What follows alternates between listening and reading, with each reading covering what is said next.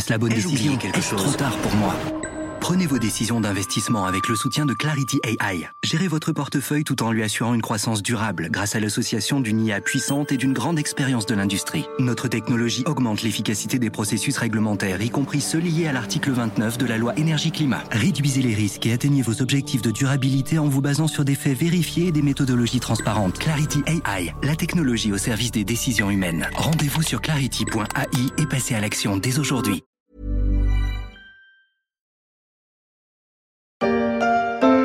Dans un précédent podcast, je vous parlais des difficultés rencontrées par les startups françaises, mais aussi des opportunités créées par cette période de confinement.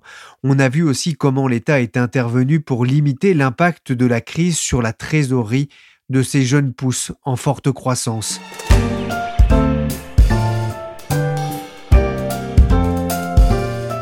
Je suis Pierrick Fay, vous écoutez La Story, le podcast d'actualité des échos. Et dans ce troisième et dernier épisode de la French Tech et du coronavirus, on va essayer de comprendre comment les investisseurs font face à la crise sanitaire.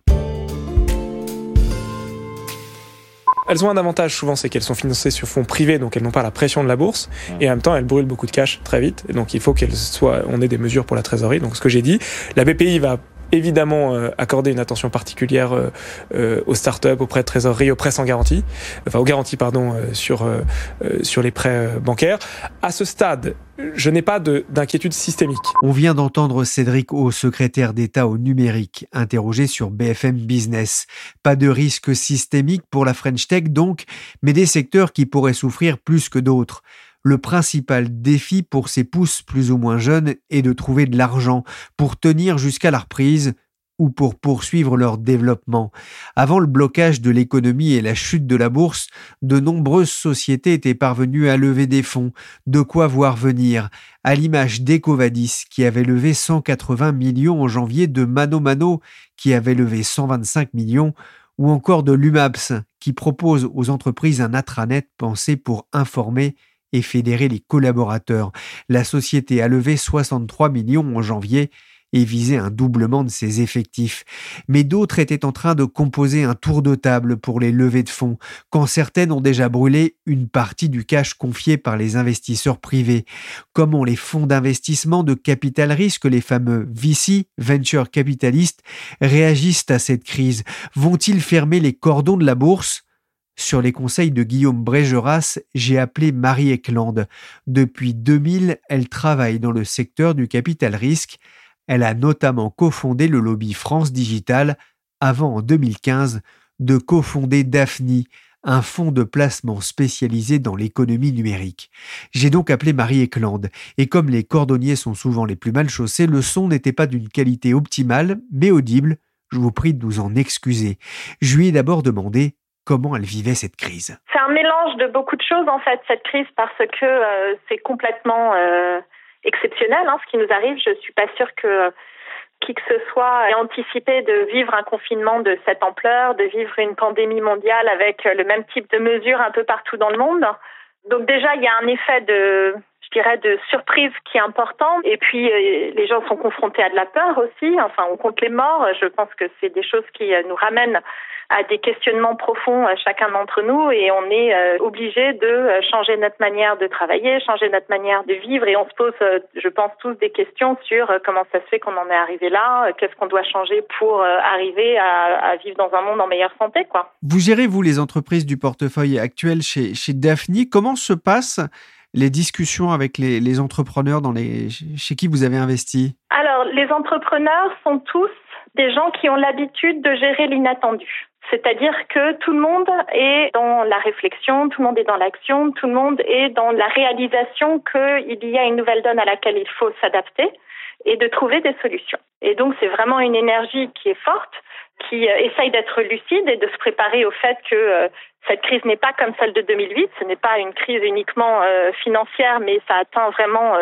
l'économie et donc euh, se pose la question à long terme de en quoi est-ce que ça peut euh, impacter leur business juste euh, et pas uniquement de faire le dos rond pour sortir de la crise quoi. Et donc il y a cette vitalité là chez les entrepreneurs. Il y a beaucoup de concentration sur les équipes parce qu'il faut accompagner l'équipe et ses équipes dans cette période de confinement, ce qui est pas habituel pour aucun d'entre nous en fait. On ne peut pas se souder dans ces périodes-là comme on le faisait d'habitude. C'est-à-dire, d'habitude, quand il y a un problème, on se réunit tous ensemble, on discute, etc. Là, tout se fait de manière numérique. Donc, on construit des nouvelles solidarités, on construit des nouvelles manières de communiquer. Et euh, c'est assez inventif. Hein. Par exemple, il y a des entreprises qui ont organisé euh, une chaîne Zoom, en fait une salle de réunion Zoom ouverte pour tout le monde, un peu comme la salle de café, pour que quand les gens se sentent un peu seuls ou ont envie de, discuter, ils peuvent se retrouver en ligne. Donc il y a beaucoup aussi d'attention qui est sur comment est-ce qu'on peut garder la culture d'entreprise, comment on peut garder l'équipe soudée, comment on peut partager finalement ces moments qui sont durs pour euh, beaucoup d'entre nous, mais le faire en sorte qu'on les affronte ensemble, quoi. Vous passez une partie de votre temps aussi à, à les rassurer? Ah oui, c'est-à-dire que, comment dire, on ne peut pas rassurer quand on ne sait pas. Aujourd'hui, euh, dire non mais euh, dans 15 jours tout va bien se finir, il n'y aura pas de soucis, etc. Personne n'est en capacité de dire ça.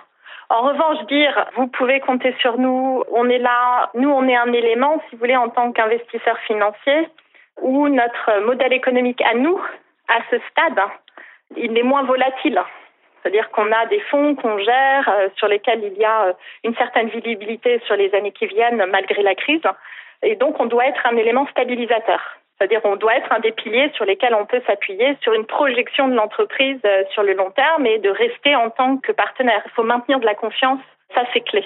Mais après, rassurer en disant le marché dans 15 jours il va redémarrer, c'est pas quelque chose qu'on est en capacité de faire parce qu'on n'en sait rien. Hein.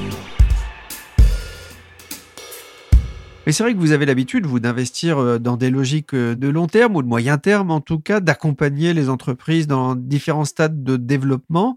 Est-ce que malgré tout, euh, comme ça se fait actuellement visiblement dans la Silicon Valley, vous avez commencé à, ventiler vos portefeuilles, à regarder bah, ce qui allait, les entreprises qui avaient des chances de s'en sortir et, et les autres? Chaque entreprise a sa propre histoire et je pense qu'elle doit être vécue non pas comme un élément d'un portefeuille et d'allocation à ce niveau-là, euh, complètement arbitraire, mais vraiment euh, à partir de sa propre histoire, de sa propre vie. Il y a plusieurs choses qui sont importantes, c'est-à-dire que quand on s'est déjà engagé auprès des entrepreneurs, il y a des paroles à tenir, il y a des choses comme ça. Avoir une politique uniquement de euh, gestion de portefeuille, elle va par nature bouger dans le sens où on passe d'un modèle où les entreprises allaient de levée de fonds en levée de fonds. On ne sait pas quand la prochaine pourra avoir lieu, par exemple, parce qu'on ne sait pas à quel point le marché financier va être impacté par la crise actuelle. Et donc, c'est plutôt en termes de stratégie des entreprises que je pense qu'il faut agir en se disant on ne peut plus partir du principe qu'il faut piloter une entreprise en se disant qu'on pourra faire une levée de fonds dans les 18 prochains mois. Il faut plutôt essayer stratégiquement de se dire comment est-ce que je deviens autonome, donc euh, en construisant un modèle économique euh, qui euh, peut être rentable assez vite, en essayant de changer la stratégie de l'entreprise pour se donner plus de temps et être moins dépendant de l'industrie financière. Mais ça veut dire que l'argent risque de manquer pour les startups dans les mois à venir? Dans les mois à venir, les fonds ont de l'argent. Ils le réserveront sûrement aux entreprises dans lesquelles ils ont déjà investi. Donc euh, ça, je pense qu'il y aura un réflexe naturel de se dire, ben, on va déjà soutenir les entreprises qu'on a déjà en portefeuille avant de prendre des risques sur des nouvelles. Mais il y a quand même eu ces dernières années une vraie euh, augmentation des montants des fonds levés dans le capital risque européen. Donc il y a de l'argent à investir pour les startups aujourd'hui. Donc la question ne se pose pas dans les prochains mois, elle se pose plus, enfin il faut passer la crise parce que quand il y a des périodes d'incertitude comme ça, les gens en réflexe arrêtent d'investir parce qu'ils attendent que les situations se soient stabilisées pour pouvoir faire des projections un peu plus fiables. Mais après, il y a un sujet qui va plutôt être de est-ce que les prochaines générations de fonds d'investissement, de fonds de capital risque, vont être financés de la même manière que celles des millésimes 2019-2018. Euh, C'est-à-dire, vous, vous pensez notamment en termes de valorisation, les valorisations qui avaient beaucoup monté ces dernières années et qui pourraient baisser? Ah oui, ben, alors nous, on dit toujours on est assez indépendant euh, des marchés boursiers, euh, mais il y a un moment donné où les sorties se font par exemple, les sorties en bourse, si, une entreprise va se coter en bourse et que la bourse a dégringolé, par nature, la valorisation de sortie va être impactée par ça. Donc, se dire on, on va être complètement indépendant du comportement des marchés boursiers sur le long terme, c'est faux. Donc, ça va dépendre, je dirais, de la manière dont les marchés se comportent dans les mois qui viennent et dans les années qui viennent. Quoi. Mais je pensais aussi aux valorisations à l'entrée. Oui, alors euh, Ce qu'on voit, c'est effectivement quand les perspectives de et là c'est pas que lié au marché boursier, hein, c'est lié aux perspectives économiques de manière générale. Donc ça va dépendre de à quel point l'économie est impactée par la crise, quoi. Mais on risque de voir les valos baisser, ouais. Est-ce que vous commencez déjà à penser à l'après? Oui, alors euh, l'après Covid, moi, je pense depuis euh, quelque temps à l'après, mais à l'après du modèle de croissance à tout prix, en fait, parce que je creuse un peu les effets que ça a, je dirais, sur euh, la société dans laquelle on vit et sur la planète sur laquelle on vit, et je vois bien que ce modèle n'est pas pérenne. Donc, de manière générale, et en fait, le Covid en est l'illustration, hein, il montre la vulnérabilité du système économique qu'on a construit, euh, du système sanitaire qu'on a mis en place, euh, et il montre aussi que tout est lié, c'est-à-dire que tous les sujets environnementaux sont aussi très liés au sujet de santé. Et l'origine de cette épidémie vient aussi de notre impact sur la nature. Donc moi, je pense à l'après, mais je pense à l'après du système de croissance à tout prix. Qu'est-ce qu'on doit inventer comme nouveau modèle? Qui permettent d'être beaucoup plus euh, durable en fait et de construire une économie qui est fertile, c'est-à-dire que euh, oui, certes, elle est euh, productive, elle est diverse, elle est inventive, mais elle se fait au rythme que l'homme et la nature sont prêts à supporter quoi. Qu'on est en train de faire quand on investit dans une entreprise, c'est de lui donner plus de chances de succès que quand on investit dans une autre et donc c'est de faire en sorte que et en particulier dans le numérique en fait, l'économie est très liée à la société. On est en train de façonner la société dans laquelle on va vivre dans dix ans, dans laquelle nos enfants vont vivre. Donc fondamentalement, c'est quelle est la société dans laquelle on veut vivre dans dix ans et où est-ce qu'on met l'argent pour que cette société-là advienne. C'est ça investir finalement. Hein. Et je pense que quand on investit dans des choses et avec des objectifs et des missions qui sont plus grandes que nous, ça va dans des entrepreneurs qui portent ces choses-là, eh bien finalement ils sont beaucoup plus euh, résilients, ils prennent plus de risques et ils arrivent à faire des plus grandes choses que si on est uniquement là pour l'argent.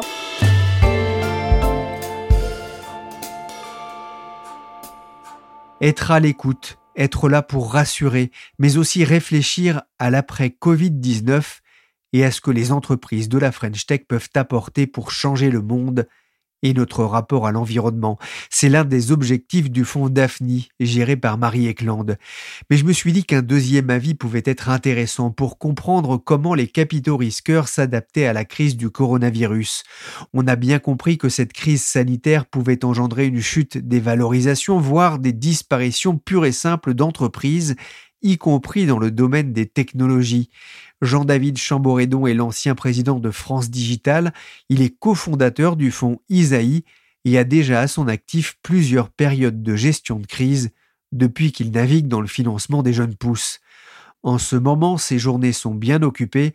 Malgré tout, il a pris le temps de m'expliquer quel était l'impact de la crise du coronavirus sur l'écosystème de la French Tech Le premier impact, il ressemble à l'impact qu'il y a sur l'économie, c'est que l'activité principale des investisseurs, qui est de, on va dire, trouver de nouvelles opportunités, investir dans de nouvelles sociétés, bah, s'arrête. Donc, comme on est dans un monde qui est assez globalisé avec une logique de syndication des investissements des uns et des autres, on a euh, brutalement, et c'est arrivé, on va dire, il y a une dizaine de jours, un arrêt euh, quasi complet de l'activité des investisseurs qui se reconcentrent sur euh, leur portefeuille et ne regardent plus de nouvelles opportunités, ou en tout cas ne regardent plus jusqu'à nouvel ordre de nouvelles opportunités. On a vu que même au début de l'année, hein, le robinet était encore grand ouvert, il est complètement coupé là. Complètement, c'est exagéré parce qu'il y a encore des transactions qui vont aller au bout, parce qu'elles sont engagées euh, et que les gens veulent aller au bout de ce qu'ils ont démarré, on va dire. Il peut y avoir de ci, de là euh, des gens qui sont en début de vie, de fonds, qui vont décider d'investir dans des entreprises dans lesquelles ils envisageaient d'investir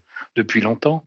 Mais globalement, je sais pas, c'est divisé par 20 ou par 50 ou par 100 par rapport à la situation il y a un mois. Vous investissez, vous, depuis plus de 20 ans dans la tech. Vous avez connu déjà deux crises, l'une en 2000, la seconde en 2008.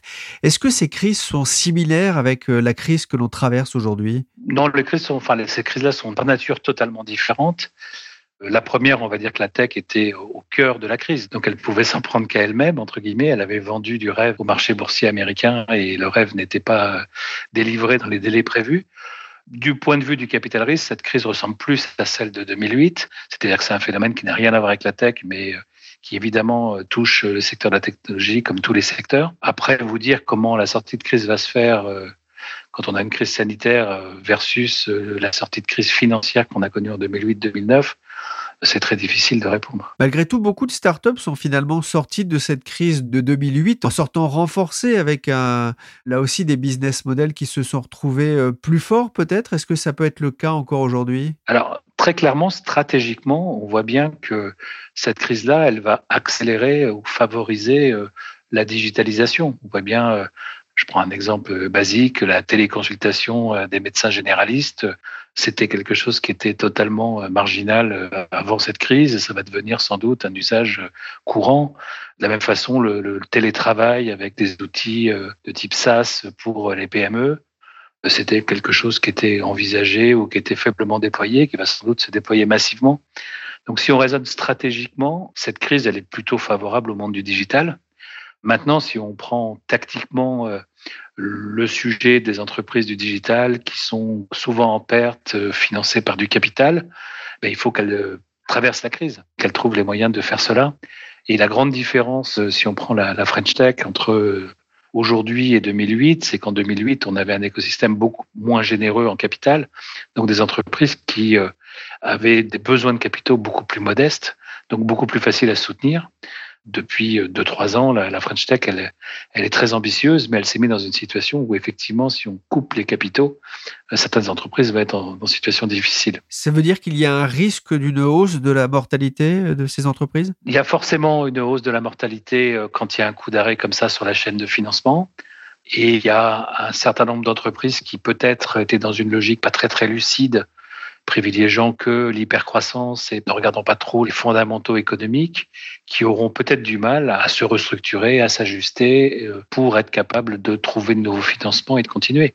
Donc oui, il y aura de toute façon une hausse de la mortalité et euh, il y aura peut-être un type de victime qu'on n'avait pas trop connu avant, euh, notamment en Europe continentale, qui sont les entreprises un peu trop ambitieuses ou dans une, ambition un peu exubérante, qui euh, bah, n'arrivent plus à recoller les morceaux au moment où, où la vérité euh, s'impose à elles. Il y avait eu peut-être effectivement quelques excès de la part des entreprises, mais est-ce qu'il n'y en avait pas aussi de la part des fonds d'investissement? On voit que le robinet, je le disais, était ouvert. 5 milliards ont été levés l'an dernier euh, par la French Tech. Est-ce que ces fonds de capital risque de développement ne sont pas montrés aussi moins regardants concernant la qualité des dossiers? On est d'accord là-dessus. Il y a eu une accélération très très forte de la French Tech, hein, une multiplication par 5 en, en 7 ans globalement. Et comme le dit le vieux proverbe, on fait pas d'omelette sans casser des œufs. Donc euh, c'est évident qu'avec euh, des investisseurs qui se retrouvaient euh, avec des chéquiers plus gros qu'avant et des entrepreneurs qui se retrouvaient avec la possibilité de lever plus d'argent, il y a eu une forme d'exubérance et, par moments une forme de un manque de lucidité sur les fondamentaux des entreprises. Mais alors, à l'inverse, si on fait pas ça, les chances de créer des grosses boîtes et, et des gros succès n'existent pas. Donc, c'est vraiment le principe de l'omelette euh, sans casser des œufs. Donc la French Tech, elle a aujourd'hui créé un vivier de potentiels gros succès. Maintenant, on va voir ceux qui résistent à cette crise et ceux qui résisteront à cette crise ben, seront dans une très bonne position. Dans ce contexte, qu'est-ce qu'il faut faire justement quand on est une start-up? Il faut faire le dos rond? Oui, ben le, je pense que le sujet de l'hypercroissance euh, devient un sujet secondaire. Le sujet numéro un, c'est le sujet du refinancement par ses actionnaires existants. Parce que ça, c'est euh, du solide si je sais que mes actionnaires peuvent me refinancer sur un plan qui est moins ambitieux, mais qui me permet de traverser la crise, bah déjà, je sais qu'au sortir de la crise, je serai vivant. Déjà, être vivant pour l'entreprise, c'est le premier objectif. Et puis, je reprendrai des objectifs de croissance, puis des objectifs de profitabilité euh, ensuite. Mais le, le premier objectif, c'est effectivement de ne pas se retrouver sans soutien de ses actionnaires et avec un besoin de cash qui ne permet pas de survivre. Vous, vous passez beaucoup de temps, j'imagine, au, au, téléphone avec les, dans, avec les dirigeants des entreprises dans lesquelles vous avez investi? Ces 15 derniers jours, on a fait quasiment que ça, oui. C'est votre emploi du temps aujourd'hui C'est l'essentiel de l'emploi du temps parce qu'effectivement, le sujet de qu'est-ce qu'il va falloir faire pour permettre à notre portefeuille de traverser la crise, ben, c'est notre sujet numéro un. Et ensuite, qu'est-ce que font les entreprises pour se mettre en situation d'être soutenues? C'est le sujet qu'on partage avec elles. C'est effectivement notre, emploi du temps, euh, ou l'essentiel de notre emploi du temps depuis 15 jours. On sait que quand on est un investisseur, on aime bien regarder euh, le chef d'entreprise, essayer de, voir euh, quelles sont ses qualités, de voir quels sont ses atouts. Est-ce que dans cette période de crise, euh, c'est quelque chose que vous regardez encore plus? C'est certain que la confiance qu'on a dans le management fait partie des critères clés dans le fait que on décide de soutenir une entreprise ou, pas. Et après, vous avez notre métier, c'est aussi d'être un petit peu un contrepoids à la tendance naturelle d'un entrepreneur. Et parmi les entrepreneurs, on trouve aussi bien des entrepreneurs trop prudents à qui on dit non, non, non, c'est pas la peine d'être aussi prudent. Garde des marges de manœuvre et, ne sois pas jusqu'au boutiste. Ou au contraire, d'être dans une logique euh, de dire à un entrepreneur non, non, là, tu es trop optimiste.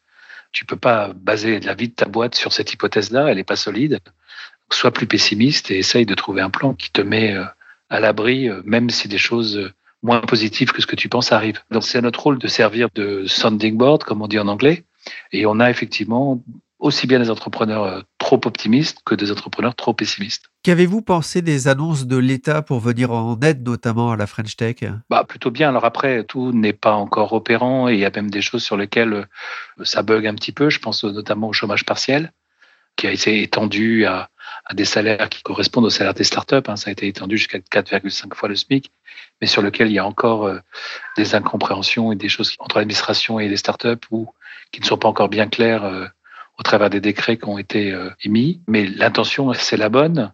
Tout ce qui passe par BPI a également été annoncé et pertinent. Donc oui, il y a un État qui a décidé qu'on n'allait pas mettre tout par terre et qu'il fallait absolument permettre la survie du maximum d'entreprises, ou en tout cas des entreprises les plus, les plus prometteuses, et de passer cette crise, oui. C'est très positif. Vous êtes notamment, vous, dans le capital de belles entreprises comme Blablacar, du covoiturage, Evanos, qui est un spécialiste des voyages sur mesure. Ce sont des entreprises qui souffrent énormément, j'imagine, en, ce moment C'est des entreprises dont le chiffre d'affaires à l'instant T est, nul, tout simplement, euh, nul ou ramboué, qui est quasiment à zéro, parce que tout simplement, bah, les gens ne voyagent pas, ils n'ont pas le droit, et que c'est des entreprises qui font du transport ou du voyage. Donc la, la question, effectivement, pour ces entreprises-là, c'est euh, combien de temps va durer euh, ce confinement, cette interdiction de voyager, et est-ce que les consommateurs vont se remettre à, à voyager rapidement? Alors, si on prend les deux exemples que vous donnez, on peut penser que sur Blablacar, le covoiturage longue distance ou le bus vont redémarrer assez vite parce que les gens ont envie d'aller voir leur, leur famille ou leur, leurs amis euh, en restant en France. Sur des choses beaucoup plus lointaines, des destinations que c'est Evaneos notamment, peut penser que le redémarrage sera plus long, ne serait-ce que parce que des frontières sont fermées, parce que des compagnies aériennes auront, fait faillite, euh, parce que bah, il y a plein de raisons pour lesquelles on peut penser que ça sera plus lent. Donc après, euh, c'est pas forcément les entreprises qui sont le plus touchées à l'instant T qui vont plus souffrir dans la durée. Mais c'est évident que si le confinement dure, euh, certains secteurs sont vraiment impactés parce qu'il n'y a plus d'activité tout simplement. Est-ce que vous, cette crise vous a obligé déjà à revoir vos investissements dans certaines entreprises? On a de la chance euh, chez ESAI parce qu'on a assez peu de cas d'urgence, même quasiment pas, de cas où il faut absolument en urgence procéder à une opération de refinancement. Donc ça veut dire qu'on a un petit peu de temps pour prendre ces décisions et pour l'instant on n'a pas pris de décision de type euh, on ne soutient plus telle ou telle boîte. Bon maintenant si euh, la crise sanitaire est jugulée et que les business ne repartent pas du tout, bah forcément, euh, on se posera des questions. Si les, les entrepreneurs n'ont pas pris des mesures euh, qui tiennent compte de ce nouveau contexte, on, on appréciera la situation. Mais à l'instant T, on n'a pas été dos au mur avec l'obligation de prendre des décisions difficiles et bon, c'est heureux. Merci Jean-David Chamboredon du fonds Isaïe et Marie Eklund pour Daphne pour cet aperçu du monde du capital risque en période de pandémie. La story, le podcast d'actualité des échos, s'est terminé pour aujourd'hui. L'émission a été réalisée par Willy Gann, chargé de production et d'édition Michel Varnet.